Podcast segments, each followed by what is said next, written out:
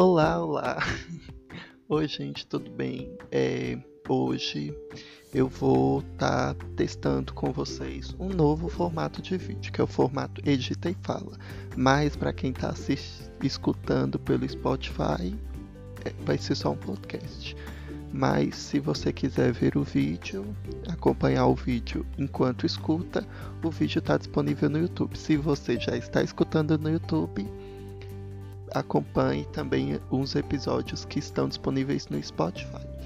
E claro, me sigam no Instagram, gente, por favor, porque meu Instagram ele é meio flopado. Então assim, preciso da ajuda de vocês, tá bom?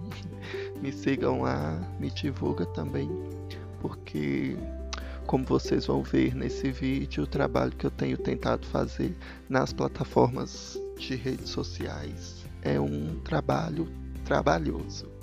É porque exige tanto uma produção artística, uma produção técnica, né? Como também uma, uma, um estudo, né?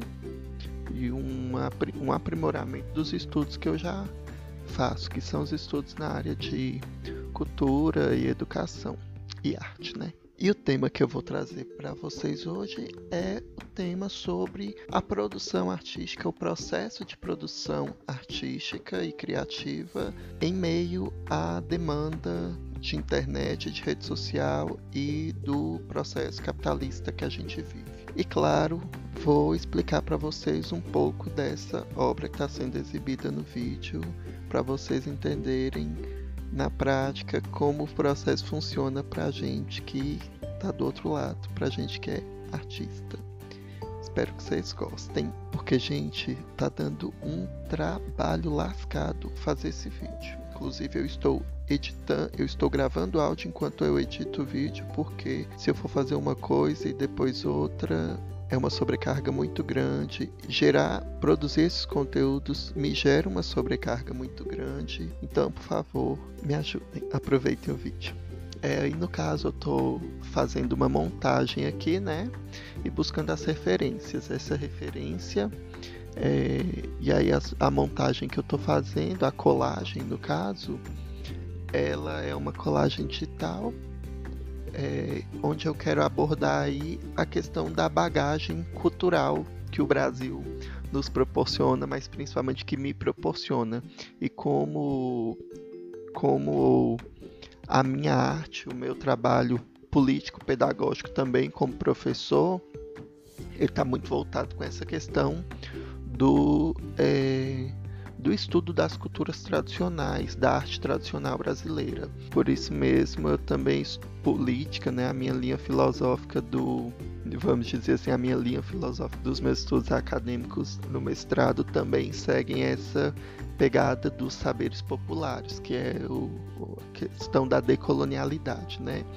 Gente, eu posso ficar um pouco embolado aqui, é porque eu tô editando o vídeo ao mesmo tempo em que eu gravo esse áudio, tá? Então, em algum momento eu posso me perder.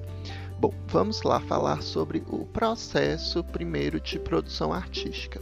É, eu venho conversando isso porque a gente que produz, né, eu tenho uma certa preguiça das redes sociais, é, porque eu vejo que a gente que tenta produzir arte, eu tenta produzir é, conhecimento através da, das plataformas sociais, é, principalmente para quem produz arte, há uma demanda muito grande sobre uma periodicidade. E essa periodicidade, eu acredito que não que não seja interessante para a gente que trabalha com criação artística, porque ela é, na verdade, essa periodicidade ela é uma demanda do sistema capitalista, né? Porque a rede social ela é uma apropriação do capitalismo também, né? Uma produção do capitalismo, posso dizer.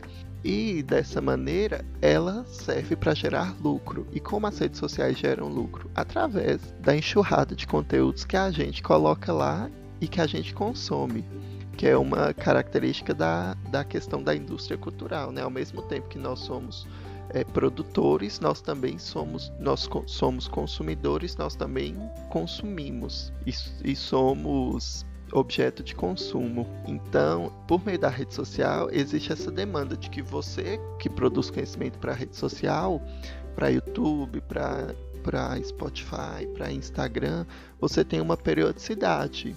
Caso contrário, você não vai ter visualizações, você não vai ter muitos likes e você, no caso, vai ter um, um vai ter redes sociais flopadas como a minha, né? é, e aí eu vinha discutindo com um amigo que ele é artista também, que ele produz é, maquiagens artísticas. E aí eu vim discutindo com ele, como ele tem tantos seguidores e eu tenho pouquíssimos. E meu Instagram, que eu retomei agora, tá com super dificuldade de conseguir seguidores. Gente, me siga, tá? arteiro.nicolau. Nicolau com K. É, eu vou deixar o link na descrição do vídeo. É, e aí ele me falou, me deu as dicas, né? Aquelas dicas que todo mundo conhece, que é ah, poste sempre, poste sobre o que está na moda, sobre o que está em alta nas discussões. E aí eu comecei um, uma discussão, a refletir algumas questões com ele. Porque eu acredito que o processo artístico ele vem muito da questão de um, um fazer que é construído em cima do que das nossas vivências e de à medida que a gente se constrói também, porque o trabalho do artista está muito ligado a um trabalho de construção pessoal, construção tanto de conhecimento quanto de bagagens, de outras bagagens, né, também. E aí a gente que trabalha com produção artística e a gente que é professor também tem muito isso, a gente precisa sempre estar tá buscando sempre um aprofundamento intelectual é maior. E aí esse aprofundamento intelectual ele vai contra, não só intelectual, né, de cultura, de, de em todos os sentidos. É, ele vai contra essa demanda alienante que o capitalismo impõe para a gente, porque quando a gente começa a produzir conteúdo, produzir conteúdo, ah, lançou tal filme, vou fazer uma produção sobre, sobre o filme, ah, saiu tal notícia, vou fazer uma produção sobre tal notícia, ah, é, é sei lá, apareceu tal novidade aí de meme na internet. Vou fazer uma produção em cima daquele meme. Quando a gente faz isso, a gente está entrando no processo de alienação, que é o processo comum que faz com que é, o, o, o capitalismo gere lucro, né? Mas aí a gente que é artista, a gente tem que ter um cuidado a mais com esse processo de alienação, porque a, a base do nosso trabalho está justamente de ir contra essa alienação, é justamente de ter práticas reflexivas, práticas que tenham um, um embasamento teórico, filosófico, enfim, produções que tenham um discurso, porque nesse processo de alienação é justamente a gente estar produzindo e produzindo e produzindo e nem se reconhecer mais naquilo que a gente produz, nem entender mais como é o nosso processo artístico.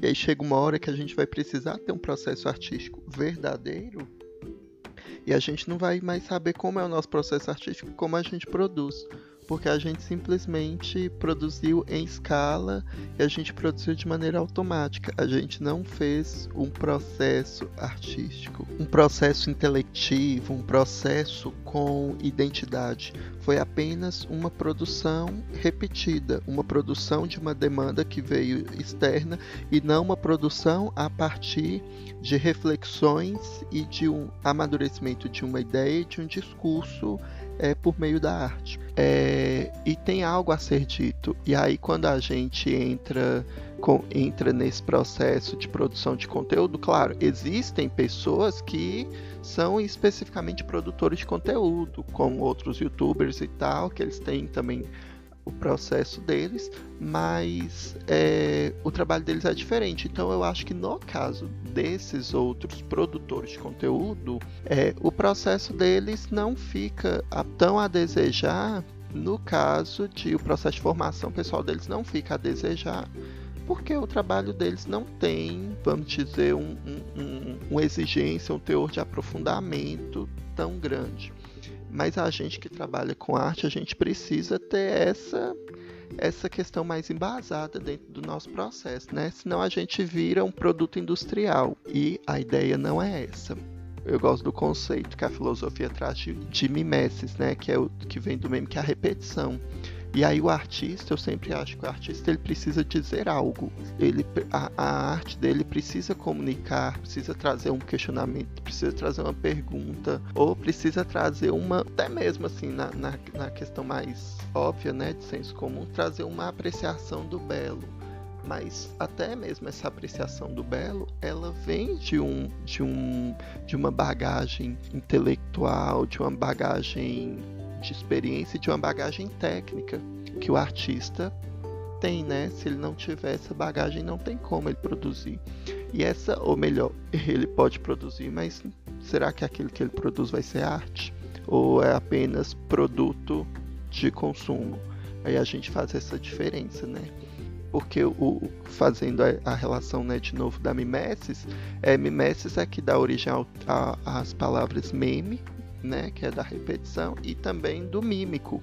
E aí a gente, eu, eu gosto de fazer essa analogia que quando a gente entra nesse processo, a gente não está fazendo arte, a gente está fazendo mímica, no sentido mais conceitual da palavra, de dizer que o mímico é aquele que, por exemplo, aquele ator que ele fica na rua imitando, né, fazendo as pessoas, mas ele nunca fala nada. Ele não tem, fazendo aqui uma analogia bem, bem é, simplória, ele não tem algo a dizer no sentido de, de de pegando mais na questão do original da palavra, né? Então, assim, ele não tem voz, ele não fala, ele só repete.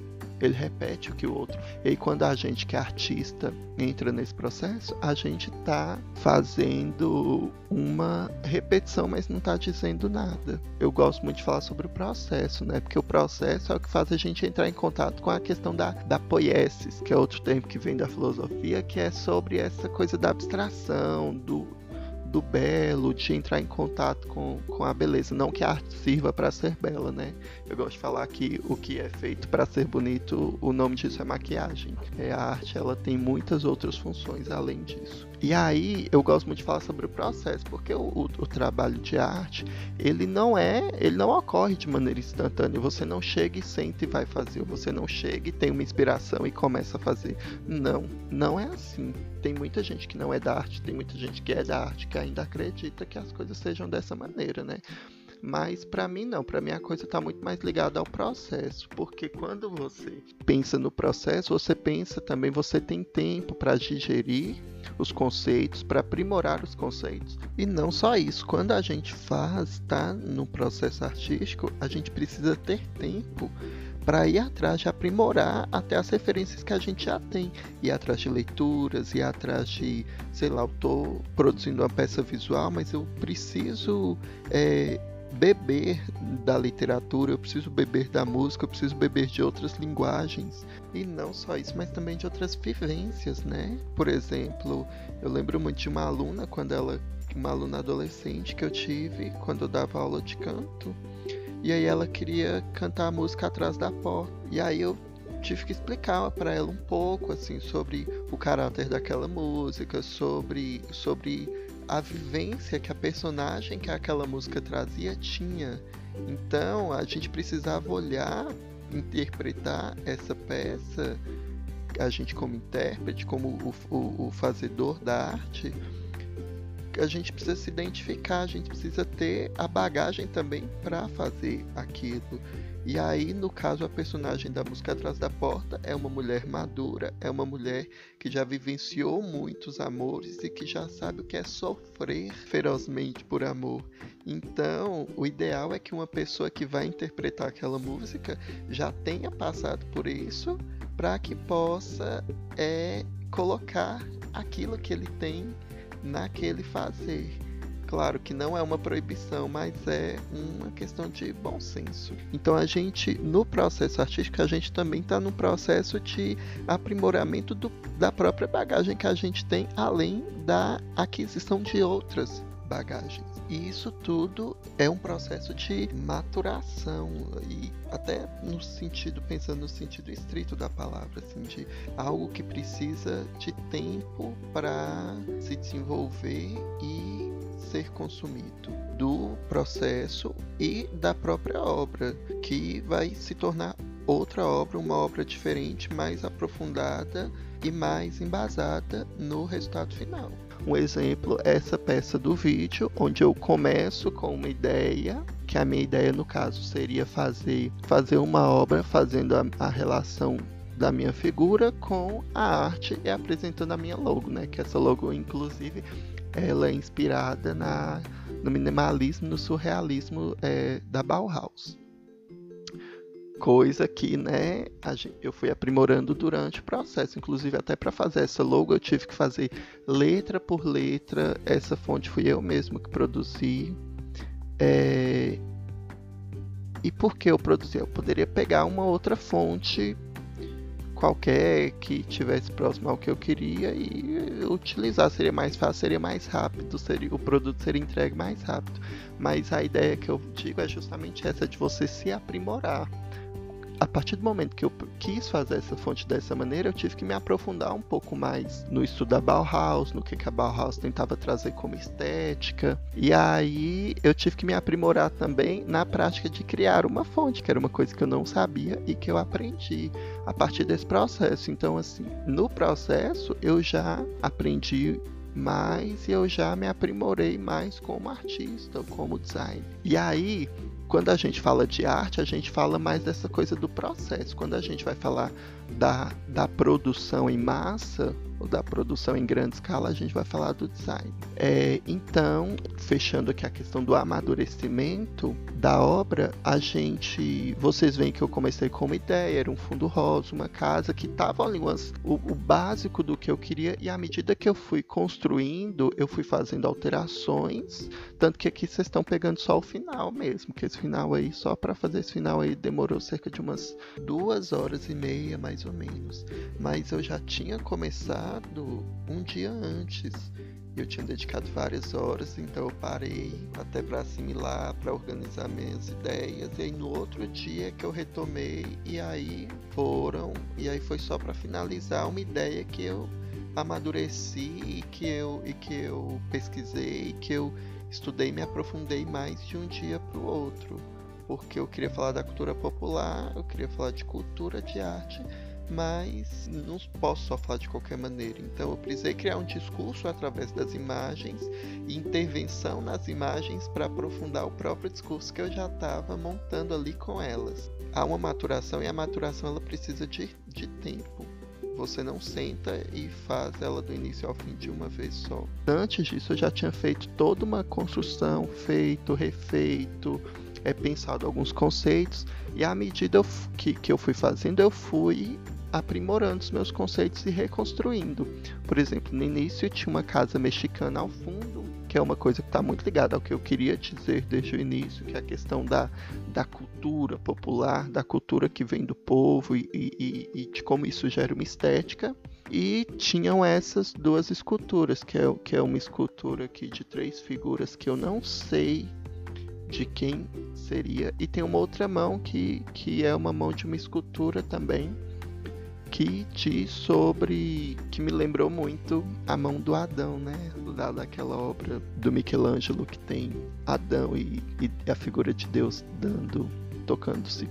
É, que é uma questão de uma arte europeia. E aí eu faço, como a minha pegada é uma pegada decolonial, que é de valorizar os saberes dos povos tradicionais, vamos assim dizer, e também dos, da arte não escolarizada, por exemplo, da arte não acadêmica, aí eu venho trazendo outras figuras. Então eu faço uma pichação, né, que é arte urbana e que muitos não consideram arte, e no meu ver tem um sentido artístico sim, e político, né, que é uma função da arte que as pessoas não entendem.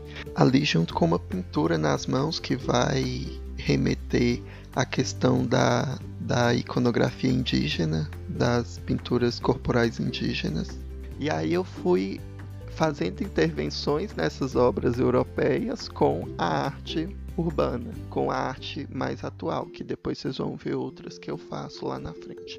Então a ideia é de é, ironizar com essa arte europeia, que é o que é imposto para a gente desde sempre, e valorizar a arte a arte brasileira e a cultura brasileira, que a gente tem a arte popular e a cultura brasileira.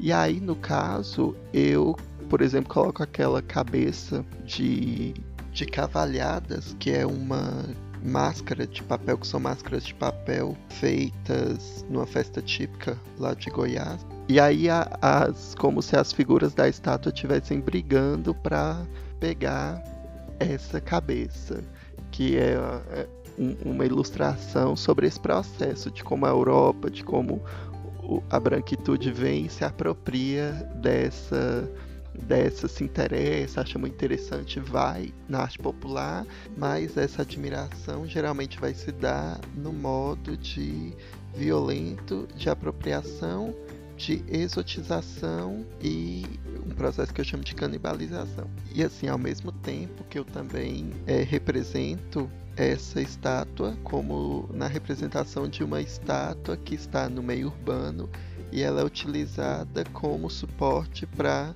manifestações de protesto, ali no caso da Marielle, e, e no, numa ilustração que, que algumas artistas usam para representar o feminismo, é, sendo usadas não como arte, mas como suporte para uma intervenção política que se torna arte, ignorando o caráter imposto, que é imposto para a gente desde sempre, da produção europeia como uma arte divina e única, e ao mesmo tempo é, é, discutindo a questão de como as intervenções políticas elas se tornam arte sem saber e sem que muitas vezes fosse a intenção daquela intervenção. E mas isso a gente vai discutir no outro vídeo, que é o vídeo onde eu vou abordar a temática de apropriação do artesanato pelo design. É, e aí essa discussão vai ser ferrenha, mas vai ficar para outro vídeo. Espero que vocês tenham gostado. Me sigam lá no Instagram, por favor. Deixe seu like compartilha, gente, por favor. Beijos.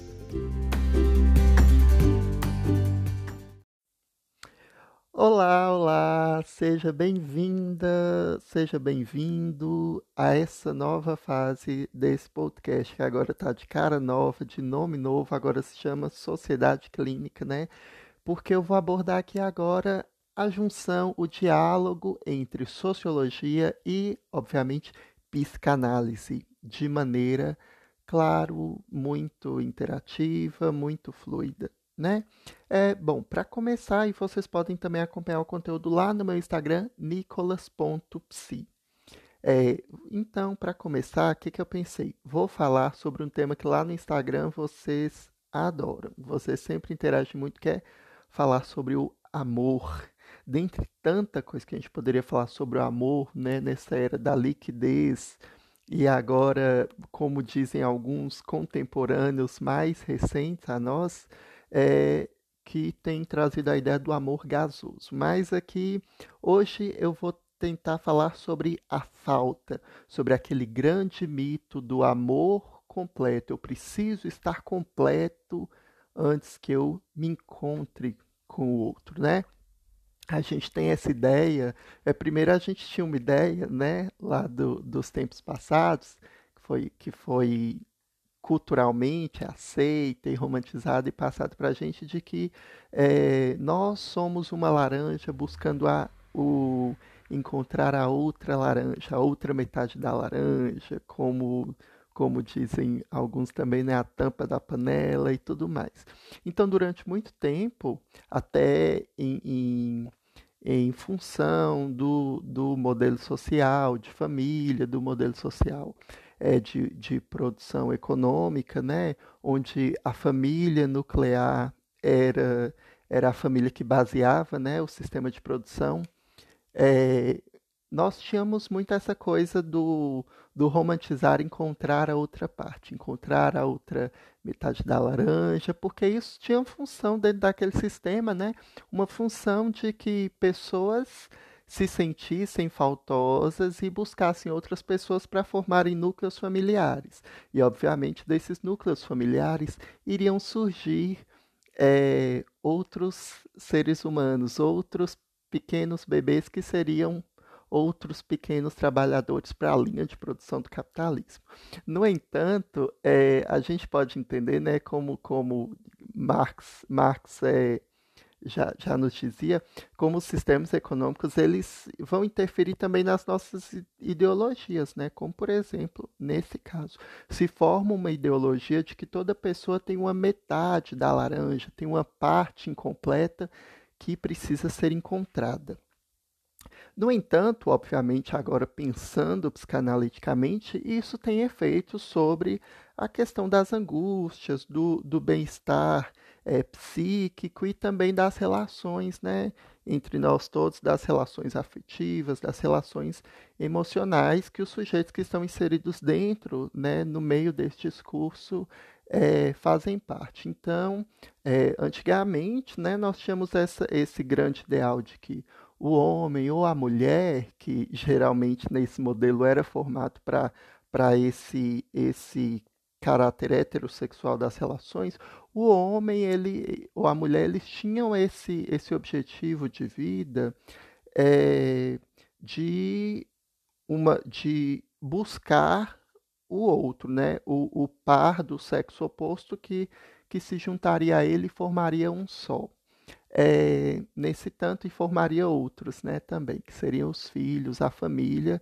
e constituiria aí uma família nuclear. E obviamente que isso nunca foi fácil, né, gente? A gente tem o costume de ficar falando, ah, mas hoje está muito difícil se relacionar. Eu, eu acho que se relacionar sempre foi difícil, né?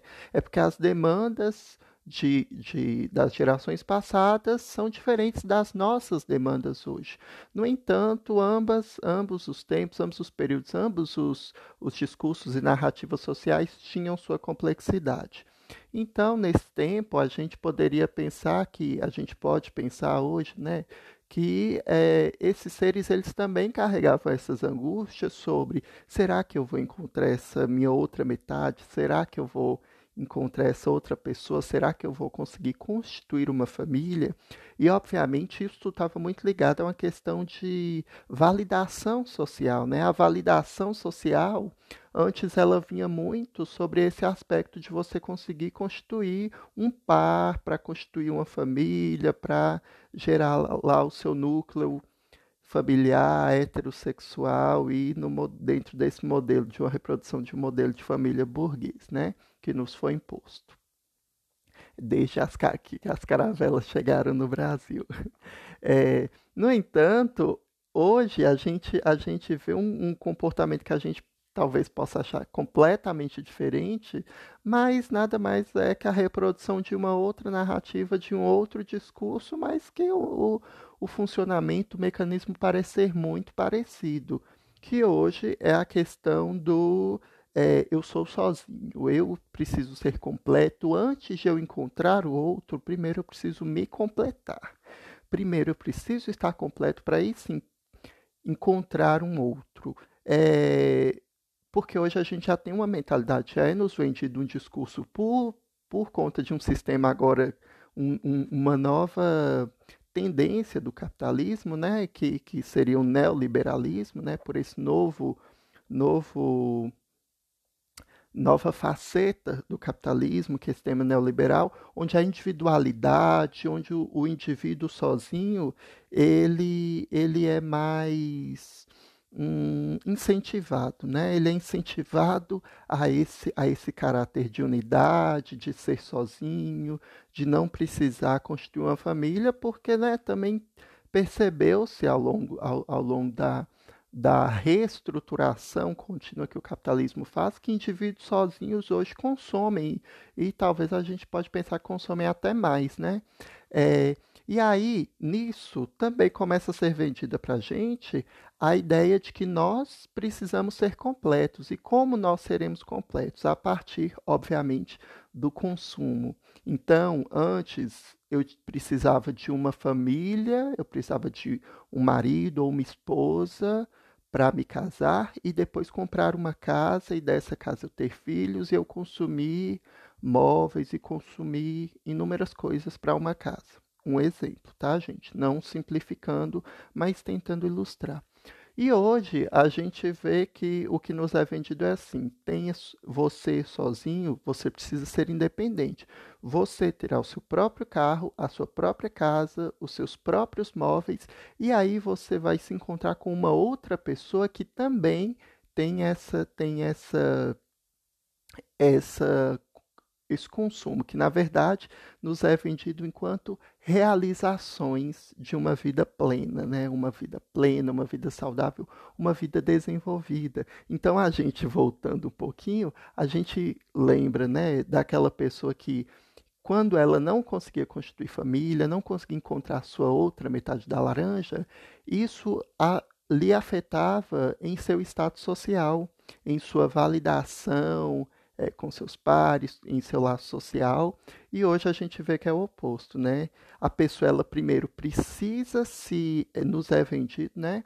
É, para as gerações mais, mais recentes, que nós primeiro precisamos nos validar enquanto indivíduos para que assim nós sejamos validados por outros e assim consigamos, em algum momento, talvez constituir um par. Não vou dizer nenhuma família, mas constituir um par. E aí, da mesma maneira que essa angústia existia lá atrás, essa angústia também vai existir hoje, obviamente. Então, assim, a gente tem buscado é, modelos para superar ou para, na verdade, driblar essa angústia da não validação, da falta e do se sentir faltoso né, diante da, do, do nosso meio social, mas essa angústia, gente, não tem como fugir dela.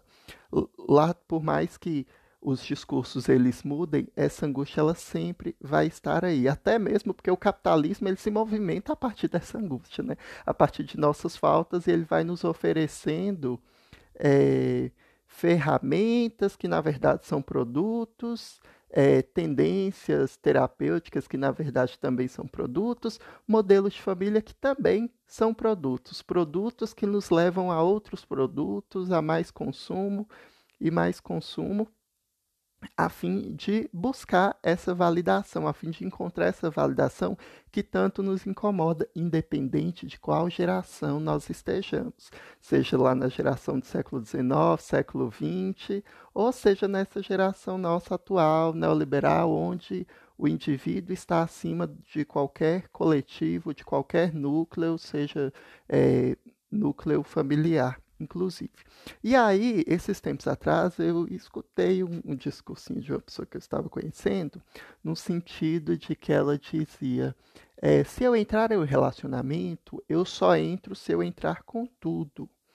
E mais que isso, é, para eu entregar tudo para a pessoa, né? E mais que isso, para eu entregar isso tudo, eu preciso estar completo. Eu não posso esperar que outra pessoa me complete. Quando eu quando a pessoa me encontrar, eu encontrar essa pessoa, eu preciso que ela me transborde. Mas a completude deve estar comigo. E, gente, não existe ideologia mais liberal que essa. Inclusive porque esse, esse, esse, essa perspectiva, esse discurso, nos faz imaginarmos que em algum momento nós não seremos sujeitos faltosos. E aí eu gosto quando Lacan traz aquela, aquela passagem, aquele aforismo, onde ele diz: é, amar é dar o que não se tem a alguém que não o quer. E basicamente, gente, né, sem tentar adentrar demais esse aforismo que poderá ser discutido em outro momento, um dos aspectos que a gente pode pensar sobre esse aforismo é da falta. O que o eu, nós sempre seremos seres faltosos assim como o outro. Então, o que o outro quer de mim com certeza estará muito próximo daquilo que eu não posso dar. E o que eu dou não é o que o outro espera, porque sempre haverá essa falta, sempre haverá essa busca do mais além, né, que também a psicanálise aponta. Sempre haverá essa busca do mais além, de um prazer, de uma satisfação que está além do que é possível. Então, sempre que eu achar que eu sou completo, eu vou ver que há uma falta, eu vou ver que há outra falta. E aí eu me pergunto quando é que nós seremos, nós estaremos realmente completos para interagirmos com o outro, para nos depararmos com o outro. Nunca, porque essa falta ela sempre estará presente. No entanto, o capitalismo, nosso sistema econômico, ele sempre estará nos, nos oferecendo um novo produto e disfarçado das, nas mais inúmeras formas, um novo produto que dirá assim: olha, mas espera aí, você tem essa falta aqui, mas calma, se você consumir esse produto, se você aderir a esse produto, a esse serviço aqui, essa falta vai ser suprida. E quando você vai, você descobre que tem outra falta, e outra falta, e outra falta. Só que mais que isso, o que eu vejo é que esse discurso, a ideologia e o comportamento psíquico, ou eu poderia dizer é, uma indigestão psíquica, né, um desconforto psíquico que isso tem nos gerado, é de que nós é, estamos em, em, um, em um ciclo, em um movimento de não aceitar olhar para a nossa falta e para a falta do outro. Porque em, um, em uma sociedade, em um laço social, onde é sempre nos vendido, vendido não, nos é imposto, porque o processo de venda é um processo de aceitação, né? E quando a gente fala de imposição de poder, é, muitas vezes nós assimilamos, nós introjetamos conteúdo sem que isso seja de nossa própria vontade ou consciência. Então, quando é, a gente assimila essa questão de que precisamos ser seres completos, isso dificulta, nos dificulta ainda mais em aceitar a questão da nossa falta. Então, e obviamente da falta do outro. Então nós ficamos nessa, não, eu preciso ser completo antes de me abrir para alguém e eu preciso que o outro também seja completo, eu preciso encontrar alguém que esteja ali próximo a uma completude triste engano, porque quando nós nos quando nós estamos aqui no nosso mundinho, nós podemos criar várias fantasias, nós podemos é, consumir vários produtos, fazer comprar um livro de autoajuda que que que vai vender para nós uma ideia falsa, mas uma ideia de que Aqui, essas dicas, esses cinco passos vão resolver o nosso desconforto afetivo. A gente pode assistir Netflix para não ir para a rua conviver com o mundo. A gente pode, sei lá, comprar uma roupa ou fazer um procedimento estético naquilo que a gente acha que é, nos é desconfortável em nosso corpo, em nossa aparência. Estamos em um ambiente é, completamente controlado, completamente com grande grandes aspas, obviamente. No entanto, a part... e aí a partir desse momento que nós nos, nos, ach... nos pensamos minimamente, uh, talvez próximos a essa completude ideal, nós finalmente nos abrimos e vamos ao encontro do outro. E aí o que acontece? Nós nos deparamos com o real, com a falta que é quando nós encontramos com o outro, o outro demanda de nós algo que nós não temos ainda, algo que nós não podemos dar ou nos aponta algo que nos é faltoso, que nos é defeituoso, e aí começa esse novo ciclo. E obviamente, quando nos encontramos com ele, a, inclusive percebemos que ele também não tem todas essas essas esses produtos, esses conteúdos que serão exigidos no relacionamento com nós mesmos. E aí, obviamente, a angústia retorna e o ciclo de não vou me afastar, vou ficar sozinho e vou tentar me completar antes de encontrar um outro alguém também completo, comece tudo de novo. Só que, né, como já entendemos muito aqui, é uma grande, podemos dizer que esse processo aí é uma grande um grande tiro no pé, vamos assim dizer, né? É, é, uma, é uma luta perdida já.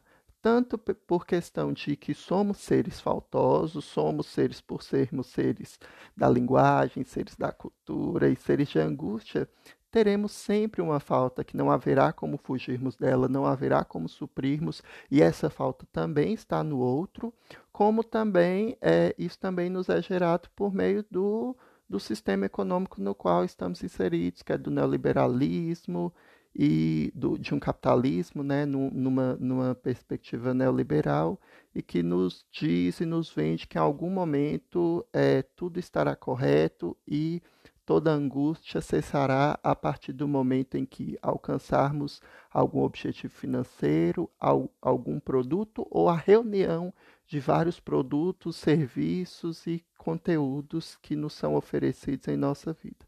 No entanto, sabemos que nenhuma das, né, percebemos aqui que nenhuma dessas alternativas é possível, porque a angústia, a falta e a incompletude sempre nos será presente, sempre estará conosco, pois faz parte, né, do que somos.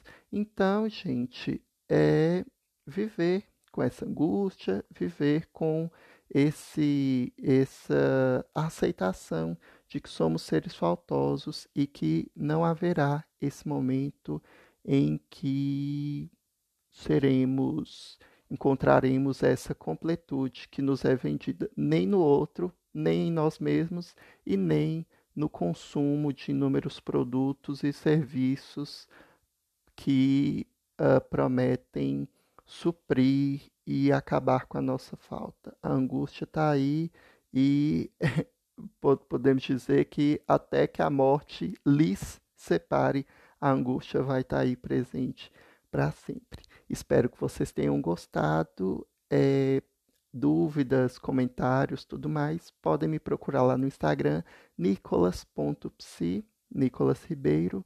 E é isso aí. Até o próximo episódio. Olá, olá, seja muito bem-vinda, seja muito bem-vindo a essa nova fase do podcast com cara nova, com nome novo e com conteúdos novos também. É, seja bem-vindos então ao podcast Sociedade Clínica, um podcast que dialoga e aborda de maneira muito interativa a relação, as relações entre psicanálise e também a sociologia, o laço social e tudo está em volta aí nesse, nesse grande emaranhado aí, bem, bem gostoso. É, então, gente, como primeiro, primeiro episódio dessa nova etapa, eu que eu fiquei pensando muitos temas, né, que eu poderia abordar e aí eu é, me recordei que sempre que eu coloco lá no Instagram coisas sobre amor, caixinha de pergunta, vocês sempre interagem muito e fazem perguntas muito interessantes, né? Lá no Instagram, nicolas.psi. É onde quem quiser pode me encontrar lá também. Então hoje, gente, eu resolvi falar sobre um dos inúmeros aspectos do amor, é, das narrativas e seus discursos, que é o tal do estar completo. É, e esse estar completo, né? Alguns acreditam estar completo com o outro, mas o que eu vou falar aqui principalmente é sobre aquele do estar completo sozinho antes de me relacionar com o outro e como isso acontece. Primeiro, eu preciso dizer que essa experiência vem de uma própria experiência minha, né? Sobre uma pessoa que eu vinha conhecendo há um tempo e aí, entre discussões e, e, reflexões e conversas simples mesmo, assim, de dia a dia, sobre pensamentos e sobre o amor, essa pessoa me diz que ela, a lógica que ela segue que, que, e que lhe orienta nesse sentido é uma lógica de eu preciso estar completo antes de encontrar outra pessoa, porque quando eu estiver completo, eu encontrarei outra pessoa e essa pessoa irá me transbordar, porque eu já estou completo e eu não preciso dela para completar nada em mim. Eu quase falei, Lacan corre aqui agora. Fica atento a esse babado.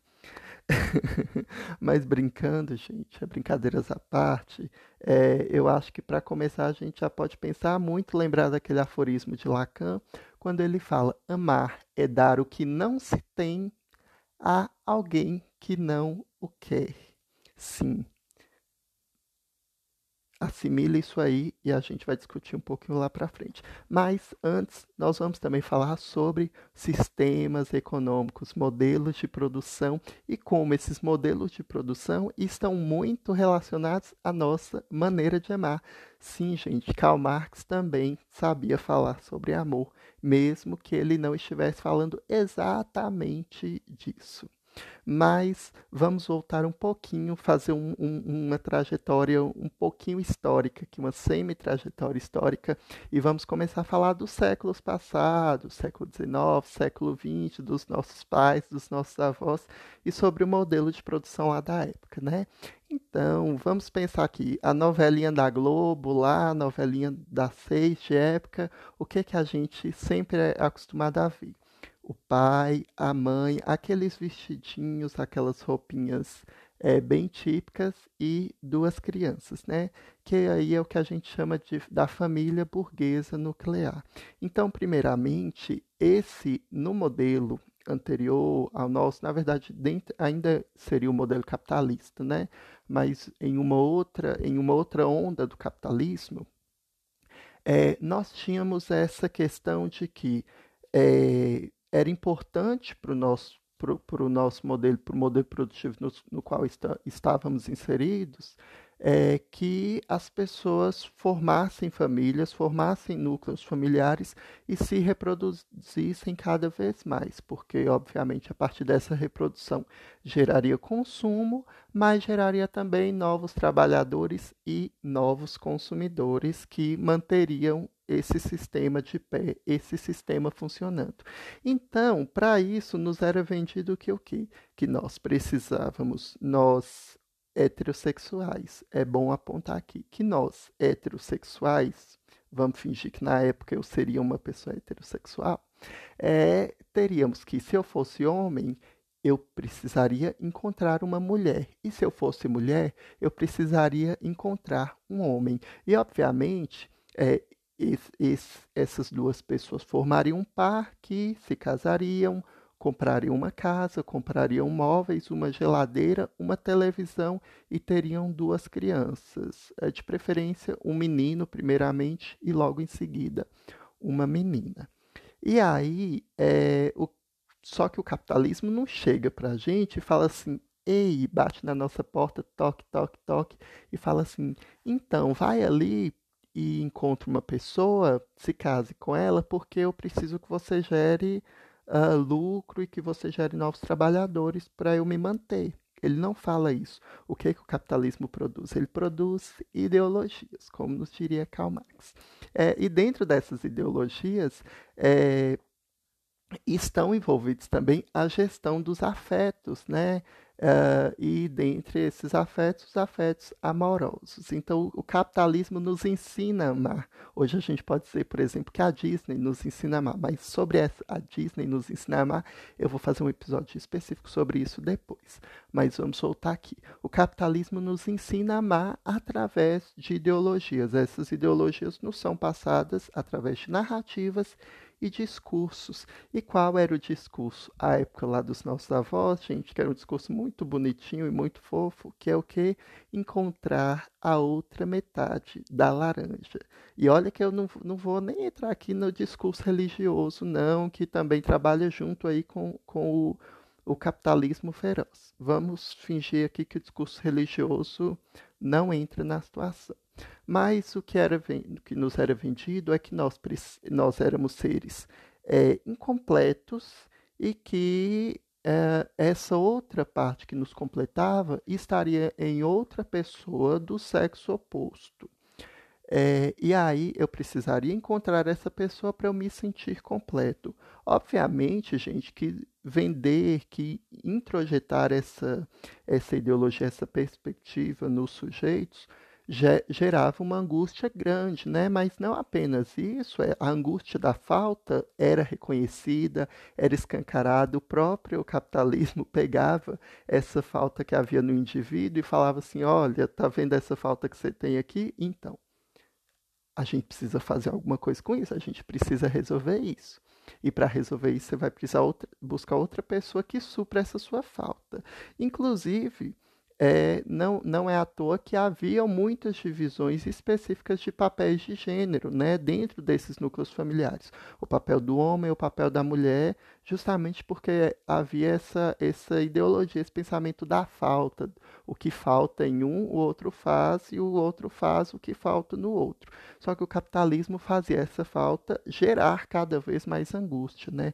Porque essa, essa angústia, gente, essa angústia da falta, ela nos é inerente. É, só que o, o, o, capitalismo ele gere esses afetos, ele gere as nossas alegrias, os nossos amores e também as nossas angústias, que é uma coisa assim que eu vejo falando muito pouco sobre como o capitalismo uh, controla e movimenta essas nossas angústias.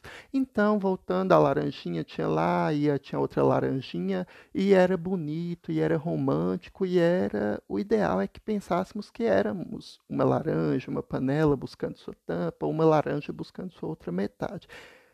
Já dizia a música do, do Fábio Júnior, né? Carne, unha, alma gêmea, bate coração às metades da laranja.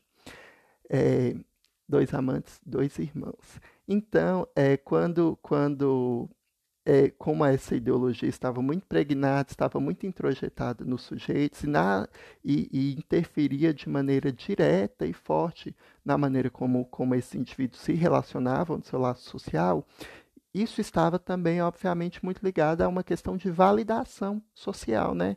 Então, nós, por exemplo, temos aquela expressão de ficar para titia, que seria uma, uma, uma posição de menor status dentro dessa formação de laços, que seria uma pessoa, principalmente a mulher, que não conseguiu formar vínculos, não encontrou a sua metade da laranja e por isso ela tinha um menor status social é, e uma validação. Né? Ela passava por um processo de desvalidação social por ter, entre aspas, ficado para a titia. E aí a gente pula agora para 2021, século 20. Século 20? Gente, a gente está no século 20 ou 21? A gente está no século 21. Nossa, bugou minha cabeça agora. Desculpa. Agora estamos no século 21, é porque 21, 2021, fiquei com medo de fazer a confusão. É, pulamos onde aquela, aquela mulher lá, que era que ficava para titia, ela começa a ser a pessoa super valorizada. Mas como assim? Peraí. A pessoa que não conseguia criar vínculos nos séculos passados, que era menosprezada, que era desvalorizada, que passava por um processo de desvalidação social, hoje ela começa a ser, ela se torna, investe a posição e ela se torna a pessoa uh, a ser visada como um modelo, por quê? Espera aí. Aí a gente volta agora para o capitalismo, só que numa nova vertente agora, o neoliberalismo, onde no neoliberalismo é, e, e, a mão invisível do Estado está sobre todos nós e onde tudo, tudo, tudo cada vez mais se torna produto e consumidor. Inclusive nós, indústria cultural está aí para dizer isso, né? É, mas o que é que o que é que a ideologia do neoliberalismo traz? Que uh, o individual está, estará cada vez mais acima do coletivo. E não apenas estará acima do coletivo, como o ideal é que seja assim. O ideal é que as suas necessidades elas estejam à frente da necessidade do outro. É, mas não não estou falando aqui num sentido moral, gente, de ah, isso é um egoísmo, isso é ruim. Não, estou falando num sentido de funcionalismo mesmo, de funcionar o funcionamento da estrutura. Então, essa família que lá atrás se juntava, o homem, a mulher e comprava uma casa, hoje o que é que o neoliberalismo faz? Não, vocês não têm que se juntar para comprar uma casa, vocês têm que cada um ter a sua própria casa. Vocês precisam ser seres independentes, cada um ter a sua própria casa, o seu próprio carro, pagar as suas próprias contas, ter a sua própria vida e vida lê-se aqui como consumo, ter o seu próprio ciclo de consumo e é, vocês podem até se juntar depois disso, mas o ciclo de consumo de cada um de vocês tem que ser batido antes. É tipo assim, a sua cota, sabe aquela coisa da rifa? Você pegou, você tem que vender toda a sua rifa para depois você ir lá e se juntar com o outro. Mas primeiro pague toda a sua rifa, faça todo o seu processo aqui de pagar sua faculdade, comprar sua roupa, ter seu carro, comprar sua casa, e aí depois que vocês já tiverem consumido bastante, aí vocês se juntam. E aí nisso acaba nos sendo vendido que nós é, poderíamos ser seres completos, que para essa completude nós não dependeríamos do outro. E aí, nesse não depender do outro, como que nos é ensinado que vem essa completude? E, e aí eu retomo Lacan quando ele fala amar é dar o que não se tem a alguém que não quer. Para dizer, para reforçar que somos seres faltosos. E essa relação de falta, ela está intrinsecamente ligada com o amor, gente. Então, o, o, que o Lacan diz é no oposto do que o capitalismo vai dizer. Enquanto o capitalismo fala, você pode ser completo antes de se relacionar com outro, o que Lacan vai dizer, querido, você não vai ser completo nunca. Sinto lhe informar. E aí é isso que eu estou trazendo aqui para vocês também, gente. Então, é, o capitalismo vem e nos diz: não, compre, é, consuma, seja, seja é, um trabalhador e consuma os nossos produtos, porque assim você vai, vai ser uma pessoa completa. Você precisa, é, é como se a gente tivesse um checklist, né? Onde fala assim: tenho o meu trabalho, tenho o meu carro, tenho a minha casa própria, é, compro as minhas roupas, faço a minha viagem, faço a minha harmonização facial, meus procedimentos de beleza, tenho as roupas, tenho uma vida social, porque além de tudo a gente precisa ter uma vida social, né? Porque você não pode ser triste, você tem que se moer dentro desse sistema e ainda ser feliz. E aí, para você achar que você é feliz, o capitalismo também te vende lazer, que a gente acha que o lazer é uma maneira de fugir desse sistema de produção, mas na verdade o lazer também nos é imposto pelo próprio sistema. É, e aí, nisso, quando ele começa a fazer uma gestão contrária desses afetos, o que lá atrás ele fazia uma gestão assim, olha, você é faltoso, você percebe uma falta, agora eu vou te dizer, sua falta é maior do que você pensa e você precisa de outra pessoa para tentar suprir essa falta. Hoje eles ele nos coloca o caminho oposto. É assim, olha, você tem falta, mas assim, sua falta não é grande. Você tem, na verdade, pequenas faltas. Uma série de pequenas faltas. Mas ó, essa pequena falta aqui, você pode suprir consumindo tal produto. Ah, essa outra falta aqui, você pode suprir fazendo esse procedimento estético aqui novo que surgiu semana passada. A essa outra falta aqui, você pode suprir com essa nova linha aqui de psicoterapia é, que vai te dar cinco passos para você ser feliz e para você suprir essa falta. Mas se você também não quiser fazer terapia, tem aquele monte de livro ali de, de autoajuda que a gente está lançando e que no fim a terapia e aquele livro lá estão dizendo a mesma coisa. Por isso eu gosto de fazer a distinção, abrindo parênteses, entre análise e terapia. Para mim são coisas muito diferentes. Mas voltando, então o capitalismo ele continua gerindo as nossas faltas. Só que antigamente o capitalismo é, geria a falta no sentido de fazer essa falta parecer única e maior e ser suprida por uma outra pessoa, por um outro indivíduo, enquanto hoje ele faz essa falta parecer é, ser dividida em inúmeras faltas pequenas e para cada uma dessas faltas pequenas você consome um produto ou um serviço e a partir disso você vai buscando o caminho de se tornar completo para só depois você ir atrás de uma outra pessoa que também estaria supostamente completa.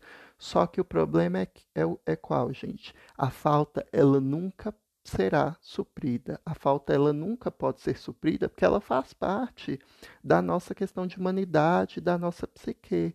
Então, é, quando, quando nós dizemos, ou quando esse rapaz me diz, Nicolas, eu, eu quero estar completo antes de entrar em um outro relacionamento, o que, que acontece? A pessoa fica num ciclo neurótico, inclusive, o que pode reforçar neuroses e sofrimentos psíquicos, é de se sentir incompleta e achar que em algum momento ela não será incompleta. E um outro ponto que isso gera é que gera um isolamento, tanto afetivo quanto social, de dessa pessoa com seu laço social, com o mundo ao seu redor. Porque a partir do momento que ela se propõe, eu só vou é, me vincular afetivamente, de maneira é, no relacionamento, né? Me vincular afetivamente com alguém a partir do momento, só vou me permitir isso a partir do momento que eu estiver completo, ela vai se fechando. Então a gente vê, por exemplo, é, os, os, relacionamentos líquidos e até os gasosos, como se diz mais recentemente, mas ela, ela vai é, interagir com outras pessoas apenas pelo aplicativo, pela rede social ou uma relação ali que, não, que, que seja sempre. É, que não se aprofunde muito, ela ao invés de sair para a rua, de ver gente, ela vai é, se propor a ficar mais ali em casa, vendo Netflix, vendo sempre coisas que estão ao seu, dentro do seu controle. Por quê? Porque a partir do momento que nos é vendido que nós em algum momento não seremos seres faltosos, nós seremos seres completos, obviamente que nós vamos querer alcançar esse ideal, né, gente? Isso é um processo inconsciente. Nós vamos querer estar adaptados, nós vamos querer estar inseridos, inseridos com um bom status dentro do sistema social no qual, do qual nós fazemos parte. E para isso nós precisaríamos ser completos. No entanto, quando eu fico aqui no meu mundinho, eu não me relaciono de verdade com o outro, eu não me relaciono de verdade com os ambientes sociais ou com profundidade, né, nos ambientes, no outro, no trabalho, na vida, eu não me deparo com a minha falta. E ao não me deparar com a minha falta, eu não deparo com a angústia. Eu consigo me proteger, criando fantasias, obviamente, mas criando também cenários que vão reforçar cenários e condições que vão reforçar essa minha fantasia de que as minhas faltas elas estão chegando a um momento ideal e objetivo de, de sumirem, de desaparecerem, de não existirem mais. No entanto, quando a gente chega assim minimamente, ou quando o desespero bate, que a gente fala, eu não consigo mais não me relacionar, eu preciso de alguém, a gente, ou quando a gente fala assim, eu acho que agora eu estou pronto, agora eu estou completo, posso me relacionar com alguém? Entra Lacan de novo com Amar é dar o que não se tem a alguém que não o quer. E essa frase ecoa mesmo que a pessoa não perceba. Porque a partir do momento que eu saio da minha fantasia, que eu saio daquelas minhas condições ideais que eu vou criando, eu entro em contato com outro e eu vejo que ali a falta ainda existe. E talvez, e não só existe, como ela grita. Ela grita e o real vem e a gente dá de cara com o real como dá de cara no muro. E isso dói. E dói muito. E aí, nesse processo, o que, é que a gente vê? Amar é dar o que não se tem. O que o outro espera de mim, eu não tenho tudo. Está nesse mais além. Essa satisfação total que o outro busca em mim e que eu prometo uma hora dar ao outro, ela não se acha. Então, quanto mais o outro acha satisfação em mim, ele vai querer mais. E nesse querer mais, vai chegar, vão ter situações volta e meia que vão mostrar que eu não consigo esse mais. E por que não é esse mais? Porque há falta, não há tudo ali, não há uma completude naquele sujeito onde tudo eu posso encontrar. E quando a gente também se depara com outro, tem esse mesmo processo. E não apenas isso, como quando o outro não encontra na gente isso tudo que ele busca, isso por si só já, já lhe gera uma angústia que nos mostra que se torna uma falta para a gente. Se o outro tem angústia, já é uma falta para mim. Mas é uma angústia que também mostra a minha falta, mostra a minha incompletude. E aí não dá para a gente é, lidar com isso muitas vezes, né? Então, gente, isso gera um processo, né? Como neuróticos que a maioria de nós somos, isso nos gera um processo de sofrimento e de reforçamento de neuroses muito grande.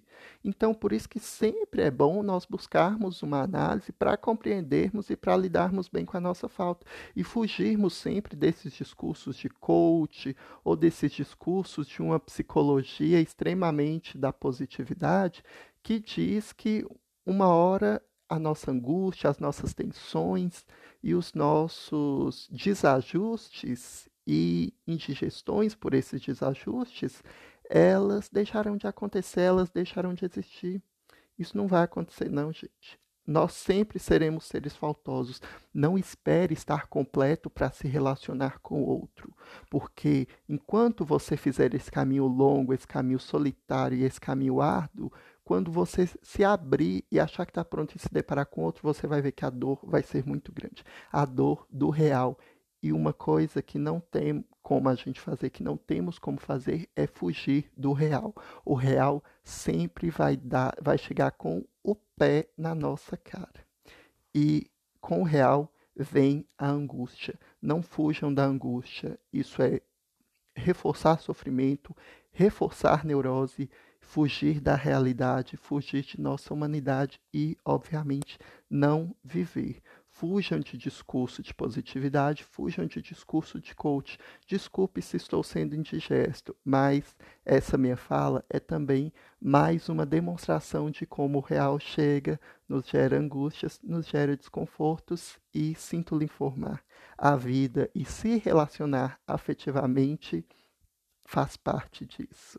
Então, espero que vocês tenham gostado. Qualquer dúvida, qualquer comentário, é, qualquer tipo de contato que vocês queiram ter, pode ir lá no meu Instagram, nicolas.psi, Nicolas Ribeiro, e a gente bate um papinho melhor por lá. Obrigado por me ouvir. Escute os outros episódios. Até mais!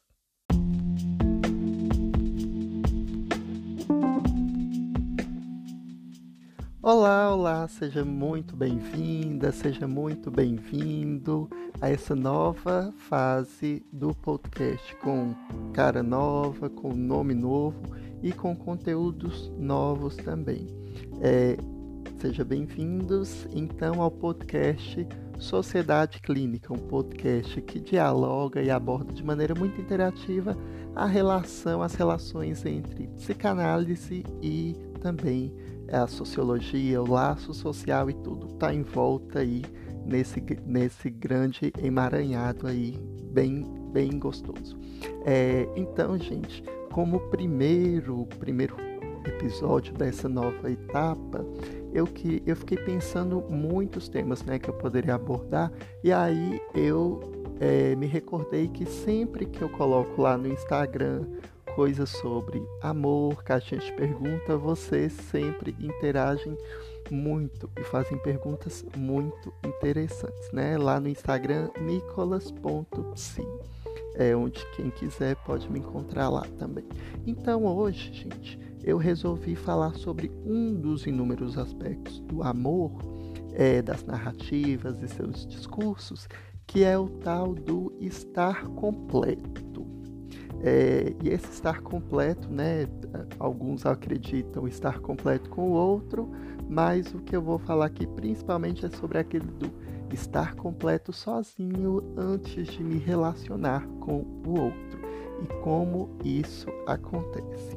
Primeiro eu preciso dizer que essa experiência vem de uma própria experiência minha, né? Sobre uma pessoa que eu vinha conhecendo há um tempo e aí, entre discussões e, e, reflexões e conversas simples mesmo, assim, de dia a dia, sobre pensamentos e sobre o amor, essa pessoa me diz que ela, a lógica que ela segue que, que, e que lhe orienta nesse sentido é uma lógica de eu preciso estar completo antes de encontrar outra pessoa, porque quando eu estiver completo, eu encontrarei outra pessoa e essa pessoa irá me transbordar, porque eu já estou completo e eu não preciso dela para completar nada em mim.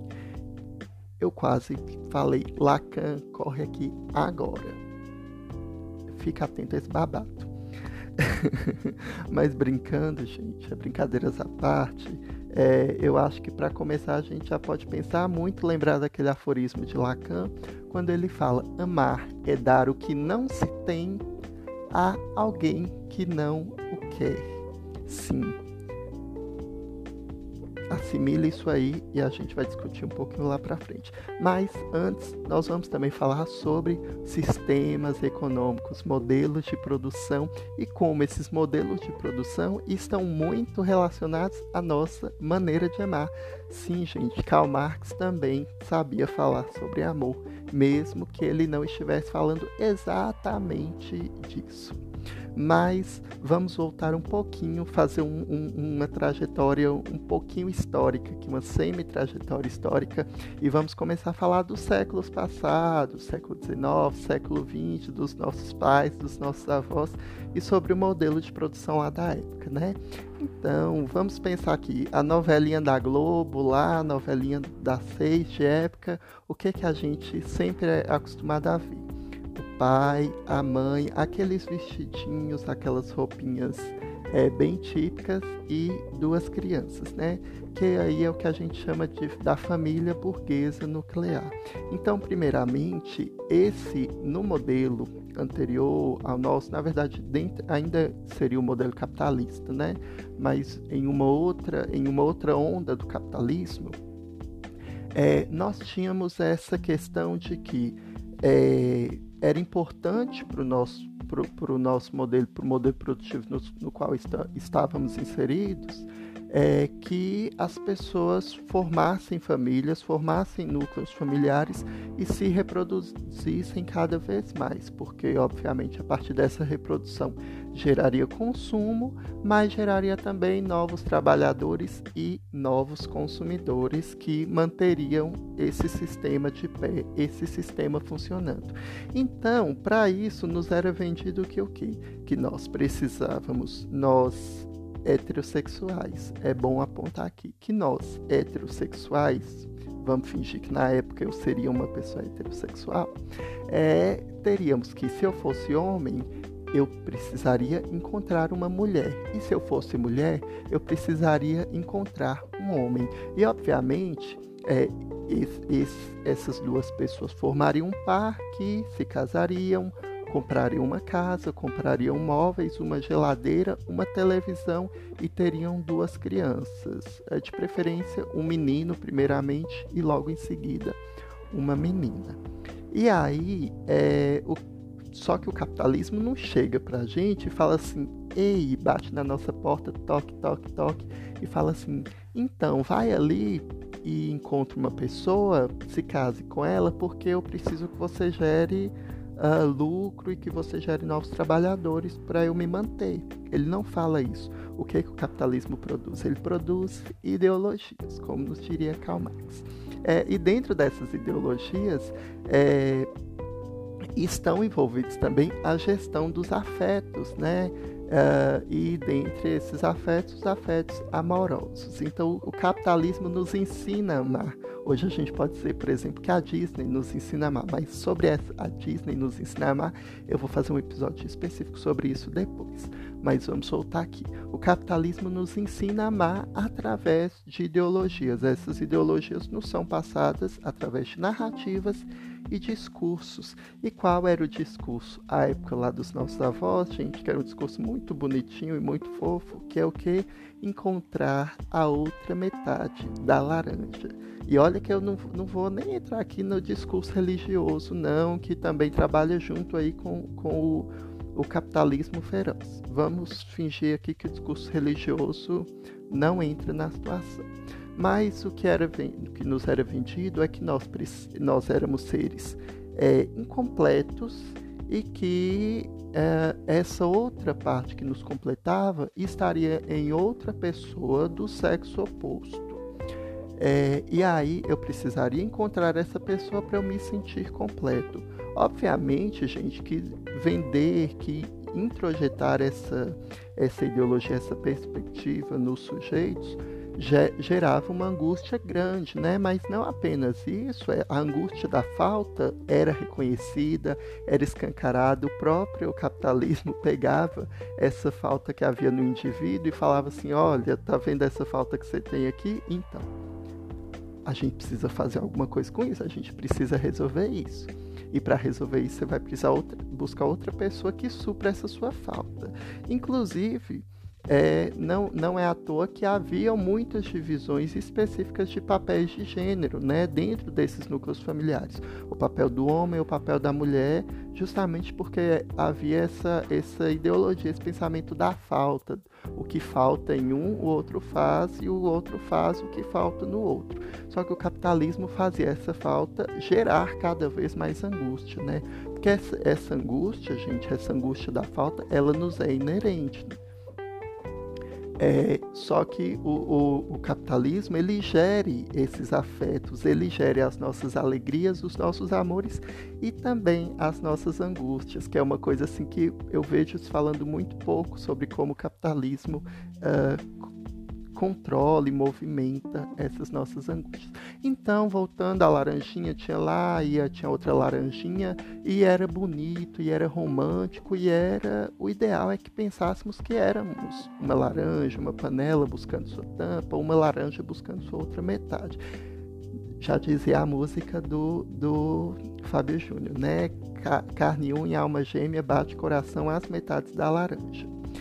É, dois amantes, dois irmãos. Então, é, quando, quando é, como essa ideologia estava muito impregnada, estava muito introjetada nos sujeitos e, na, e, e, interferia de maneira direta e forte na maneira como, como esses indivíduos se relacionavam no seu laço social, isso estava também, obviamente, muito ligado a uma questão de validação social, né? Então, nós, por exemplo, temos aquela expressão de ficar para titia, que seria uma, uma, uma posição de menor status dentro dessa formação de laços, que seria uma pessoa, principalmente a mulher, que não conseguiu formar vínculos, não encontrou a sua metade da laranja e por isso ela tinha um menor status social é, e uma validação. Né? Ela passava por um processo de desvalidação social por ter, entre aspas, ficado para a titia. E aí a gente pula agora para 2021, século 20.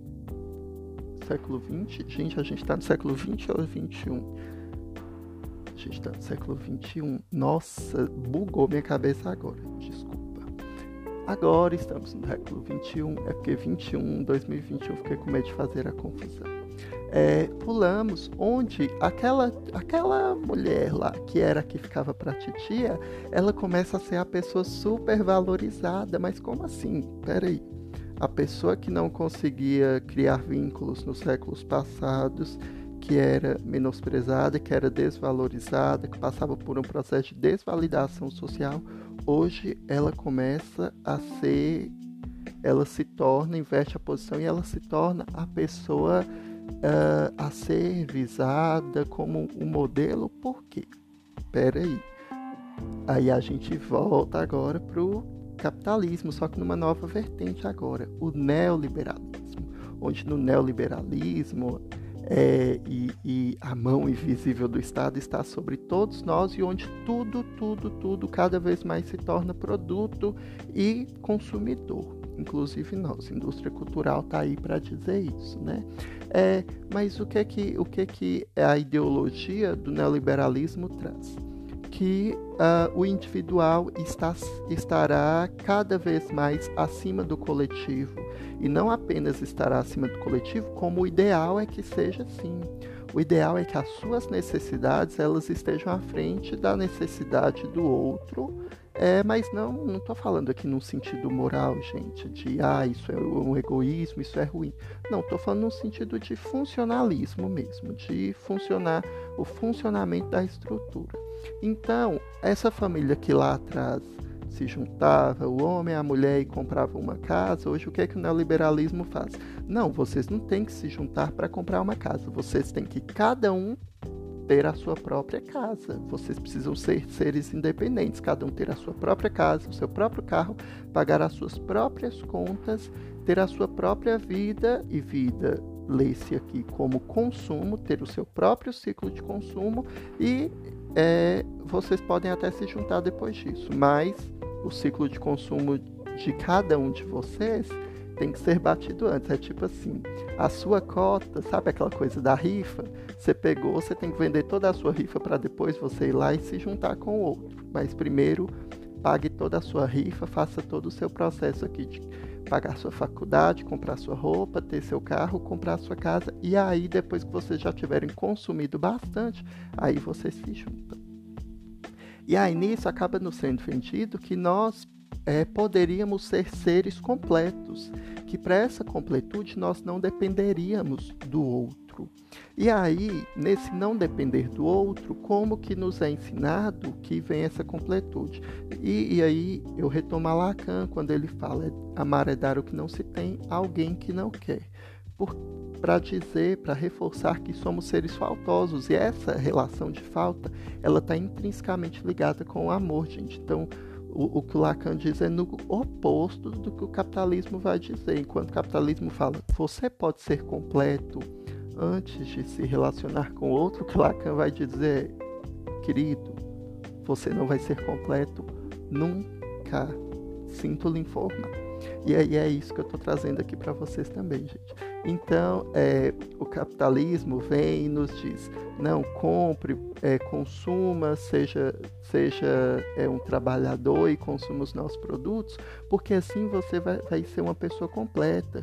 Você precisa, é, é como se a gente tivesse um checklist, né? Onde fala assim: tenho o meu trabalho, tenho o meu carro, tenho a minha casa própria, é, compro as minhas roupas, faço a minha viagem faço a minha harmonização facial, meus procedimentos de beleza, tenho as roupas, tenho uma vida social, porque além de tudo a gente precisa ter uma vida social, né? Porque você não pode ser triste, você tem que se moer dentro desse sistema e ainda ser feliz. E aí, para você achar que você é feliz, o capitalismo também te vende o lazer, que a gente acha que o lazer é uma maneira de fugir desse sistema de produção, mas na verdade o lazer também nos é imposto pelo próprio sistema. É, e aí, nisso, quando ele começa a fazer uma gestão contrária desses afetos, o que lá atrás ele fazia uma gestão assim: olha, você é faltoso, você percebe uma falta, agora eu vou te dizer. Sua falta é maior do que você pensa e você precisa de outra pessoa para tentar suprir essa falta. Hoje eles ele nos coloca o caminho oposto. É assim, olha, você tem falta, mas assim, sua falta não é grande. Você tem, na verdade, pequenas faltas. Uma série de pequenas faltas. Mas ó, essa pequena falta aqui, você pode suprir consumindo tal produto. Ah, essa outra falta aqui, você pode suprir fazendo esse procedimento estético aqui novo que surgiu semana passada. Ah, essa outra falta aqui, você pode suprir com essa nova linha aqui de psicoterapia é, que vai te dar cinco passos para você ser feliz e para você suprir essa falta. Mas se você também não quiser fazer terapia, tem aquele monte de livro ali de, de autoajuda que a gente está lançando e que no fim a terapia é aquele livro lá estão dizendo a mesma coisa. Por isso eu gosto de fazer a distinção, abrindo parênteses, entre análise e terapia. Para mim são coisas muito diferentes. Mas voltando, então o capitalismo ele continua gerindo as nossas faltas. Só que antigamente o capitalismo é, geria a falta no sentido de fazer essa falta parecer única e maior e ser suprida por uma outra pessoa, por um outro indivíduo, enquanto hoje ele faz essa falta parecer é, ser dividida em inúmeras faltas pequenas e para cada uma dessas faltas pequenas você consome um produto ou um serviço e a partir disso você vai buscando o caminho de se tornar completo para só depois você ir atrás de uma outra pessoa que também estaria supostamente completa. Só que o problema é, é, é qual, gente? A falta ela nunca será suprida. A falta ela nunca pode ser suprida porque ela faz parte da nossa questão de humanidade, da nossa psique.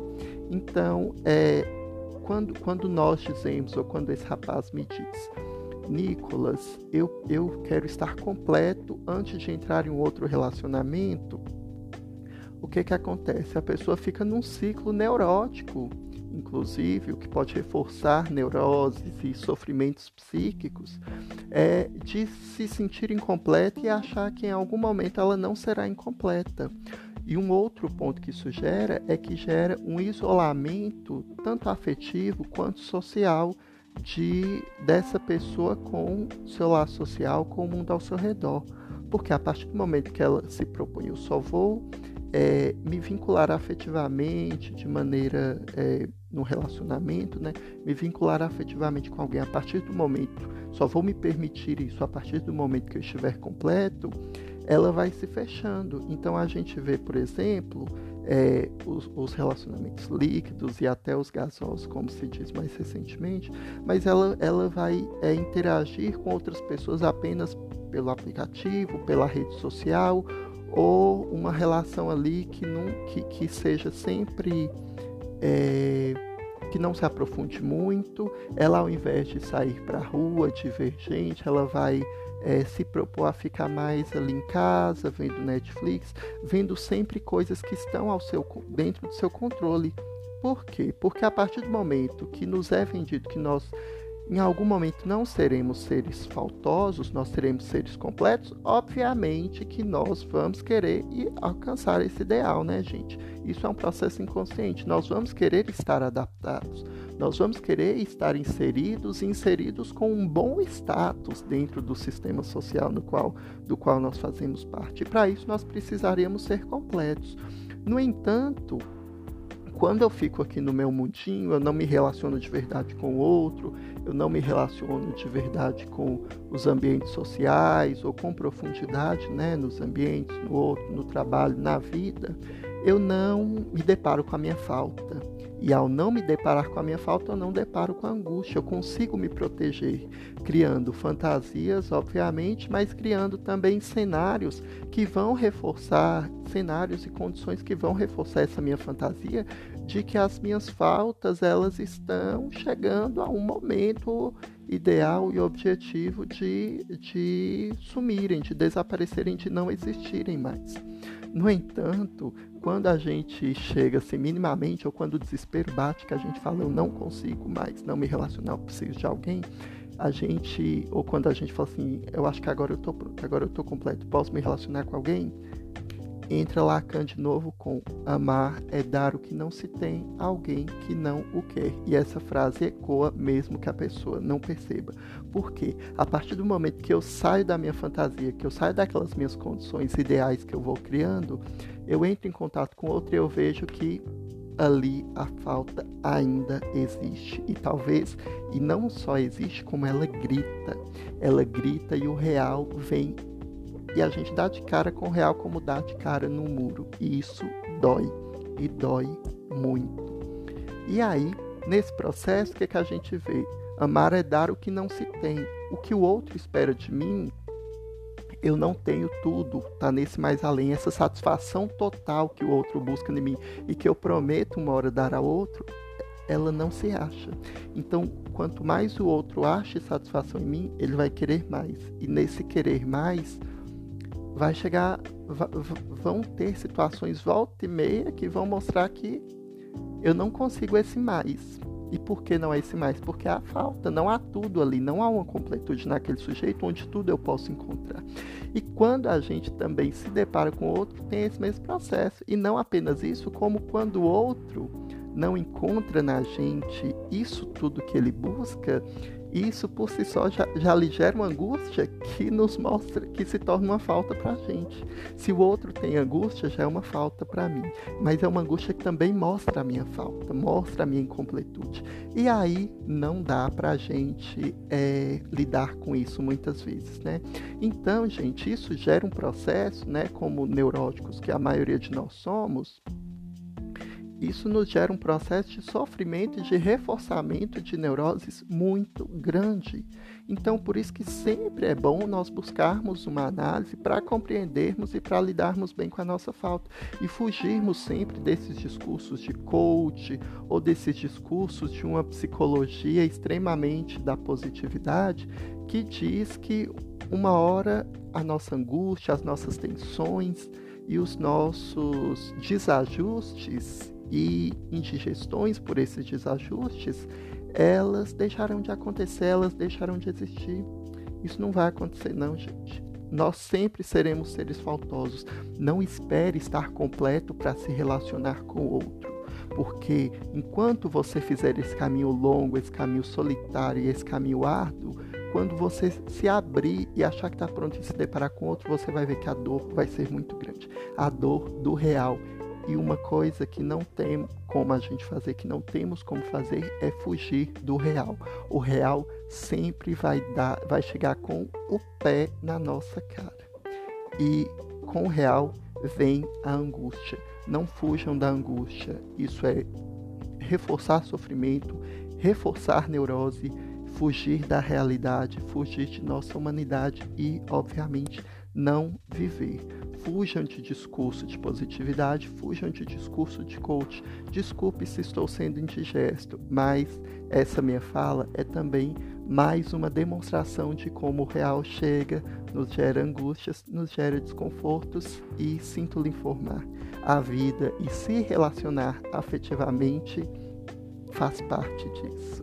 Então, espero que vocês tenham gostado. Qualquer dúvida, qualquer comentário, é, qualquer tipo de contato que vocês queiram ter, pode ir lá no meu Instagram, nicolas.psi, Nicolas Ribeiro, e a gente bate um papinho melhor por lá. Obrigado por me ouvir. Escute os outros episódios. Até mais!